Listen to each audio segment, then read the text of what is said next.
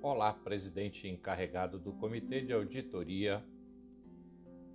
Primeiramente, gostaria de agradecer pelos trabalhos prestados pelo senhor e o comitê, auditores e demais líderes até o dado momento.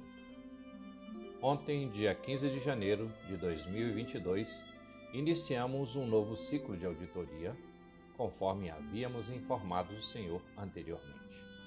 Hoje, o Lufas está aberto para o início dos trabalhos das unidades.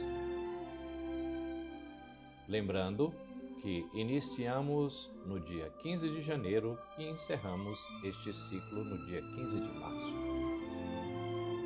Com as resoluções das exceções iniciando-se no dia 16 de março e encerrando dia 15 de abril. Essas datas são estabelecidas pelo Comitê de Auditoria de Salt Lake City e gostaríamos que o Senhor nos ajudasse a cumpri-las. Gostaríamos também que o Senhor fizesse a seguinte reflexão: O Comitê de Auditoria está completo?